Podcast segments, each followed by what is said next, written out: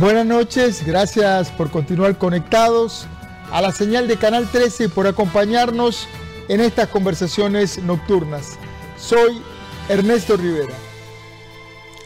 El escritor y periodista argentino Rodolfo Walsh, quien fue asesinado por su trabajo como periodista durante la dictadura militar de 1976 en Argentina, decía que el periodismo es libre o es una farsa. Es decir, que la libertad de expresión no debe estar condicionada por el poder político o por el poder comercial. La libertad de expresión es un derecho humano reconocido universalmente y perderlo o condicionarlo es un camino que solo puede llevar a alguna forma de opresión para los ciudadanos. En estos días tan agitados políticamente en Costa Rica, tener claridad sobre la importancia de la libertad de expresión se vuelve clave y por ello invité esta noche a quien investigó crímenes de guerra en Yugoslavia y en Bosnia, fue jueza de la Corte Penal Internacional y hasta hace muy pocos días presidió la Corte Interamericana de Derechos Humanos. Buenas noches, doña Elizabeth Odio, bienvenida a 13 Costa Rica Noticias. Es un honor tenerla esta noche en la pantalla de Canal 13. Muchísimas gracias, Ernesto. Soy más bien yo quien debe agradecer la invitación para que hablemos de un tema de tal importancia. En tanto en Costa Rica como en el mundo hay hoy día problemas muy graves, muy serios con la libertad de prensa, eh, precisamente el medio por libertad de expresión, de pensar. Doña Elizabeth, hay una pregunta que aunque suena muy elemental, sería muy valioso escuchar su elaboración sobre ella. ¿Por qué la libertad de expresión es un derecho humano? ¿Qué es lo que la hace tan importante? Ernesto, el, el, el corazón mismo de los derechos humanos es la igual unidad en libertad y derechos de todas las personas.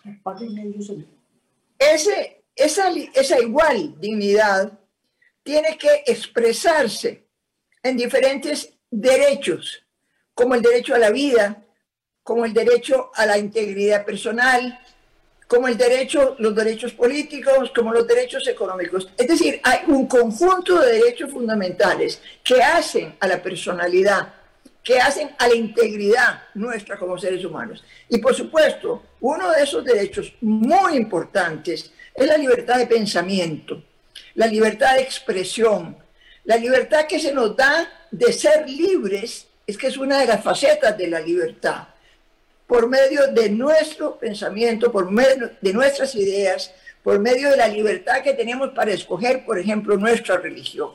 Entonces, hay ahí una, una unión muy, muy fuerte entre lo que es la libertad de expresión y lo que es la libertad de prensa, que es uno de los elementos que siempre se ha este, investigado y se ha eh, realmente cuidado mucho en las democracias como la nuestra de que no tenga ninguna afectación, porque sin libertad de prensa no hay libertad de expresión. Por eso es que están tan unidos y por eso es que hay que cuidarlos tanto.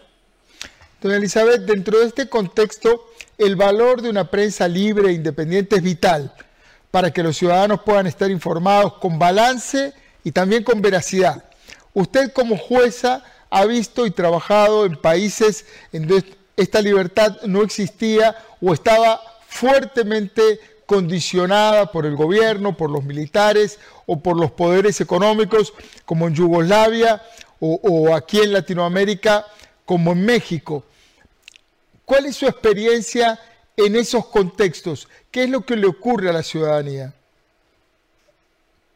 En la experiencia de la Corte Interamericana de Derechos Humanos hay una vasta y muy bien elaborada jurisprudencia que defiende la libertad de expresión, pero también la libertad de prensa y también la independencia de los periodistas y sus precisamente sus derechos fundamentales, es realmente la, experiencia, mía, lo que es autoritarismo, lo que es populismo, es eh, parte de los gravísimos problemas que tienen eh, la libertad de prensa y la libertad de expresión, por consiguiente. En los gobiernos autoritarios, en los gobiernos que no son verdaderamente democráticos, lo primero que se afecta es el ejercicio del periodismo, porque son los periodistas los que denuncian y por eso los matan y los están matando en algunos países nuestros vecinos de una forma alarmante, porque es el medio en que las personas se informan. Si no tenemos una libertad de prensa, no vamos a poder tener una ciudadanía informada. Vamos a tener una ciudadanía que recibe noticias sesgadas o a la cual se le oculta de todos los hechos o se le distorsionan los hechos. Lo que, por ejemplo, eh, pasó no hace mucho tiempo en los Estados Unidos con los hechos que se falseaban en la prensa, en cierta parte de la prensa, y que era esa verdad, eh, eso que llamaban fake news, y que hoy día se sigue utilizando, ya digo, por el autoritarismo y por el populismo, para desinformar, no para informar. Entonces, en mi experiencia en la Corte Interamericana y, viniendo de, países en donde los problemas de esta naturaleza han existido, en algunos de los países de nuestra región, en algunos de los países europeos, es obvio que este, me formé mucho más en la convicción absolutamente inconmovible de la esencial, del esencial derecho que tenemos todas las personas a una prensa libre e informada, una prensa objetiva, una prensa veraz, una prensa cuyos periodistas estén debidamente garantizados.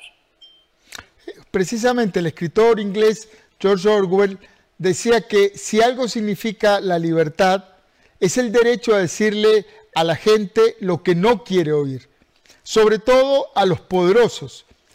Que en Costa Rica se nos hace difícil entender eh, que esto puede no, darse de una manera natural, pero ninguno, y, esa es un poco la reflexión que le pido, no, no estamos vacunados contra el, eh, contra el autoritarismo.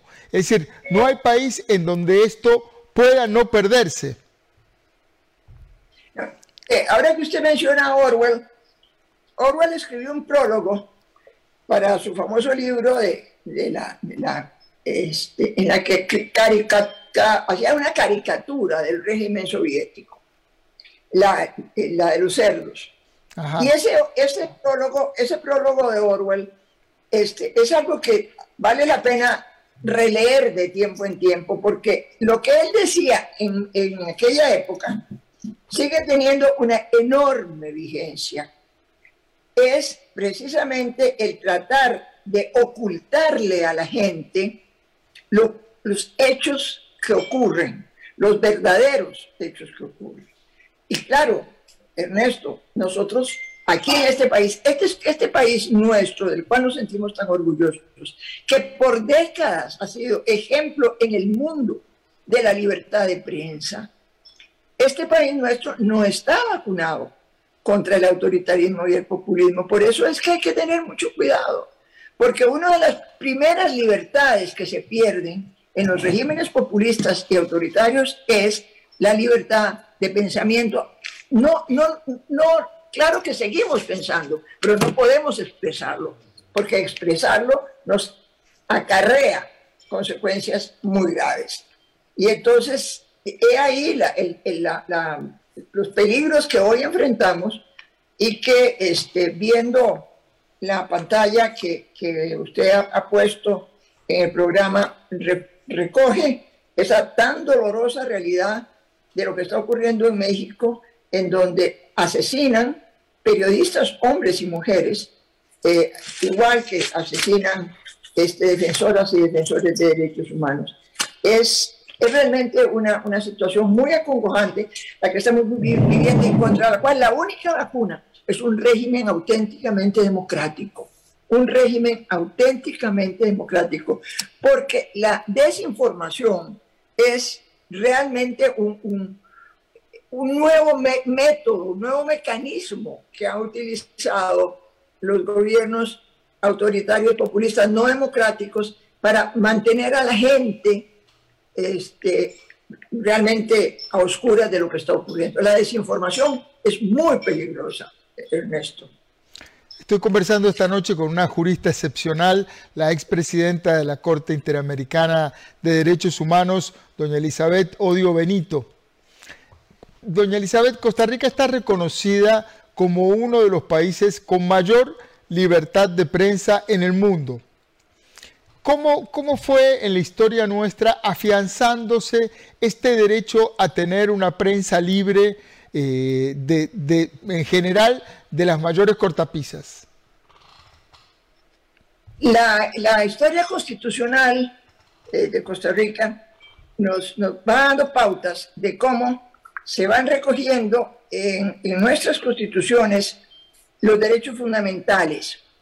Y esa, esta formación de nuestra democracia, ese tejido democrático, que con, realmente con baches, los baches, por ejemplo, de, los Tinoco, y, luego los problemas que tuvimos en la década de los 40, con esos baches que se fueron remendando en el tejido social, Costa Rica fue construyendo un prestigio muy sólido de país donde se respetan los derechos humanos, de un país donde se respeta la libertad de prensa, y un país donde se respeta la vida humana, entre ellas, por supuesto, la integridad de los periodistas. Por décadas, Costa Rica es un ejemplo en el mundo de libertad de prensa. Así lo recogen los organismos eh, que se encargan de hacer estas estadísticas. Pero eso también, Ernesto, nos da una gran responsabilidad. Nos da una gran responsabilidad como personas y como sociedad, porque la libertad de prensa, la libertad de expresión, tiene dos dimensiones. Una es la dimensión individual y la otra es la dimensión social. Y entonces es por nuestro propio eh, accionar como personas, pero también por la proyección que tiene hacia la sociedad, el saber ejercer con respeto la libertad de prensa que nos ha dado ese lugar privilegiado. Y lo hemos ido construyendo a través de la educación. En este aspecto también la educación ha sido muy importante, muy, muy importante.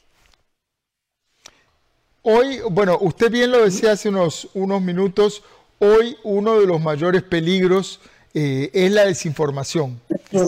¿Qué sí está? La, la, desinformación, la difusión de información distorsionada o directamente falsa. No se controla, esto no se controla. sí, así es.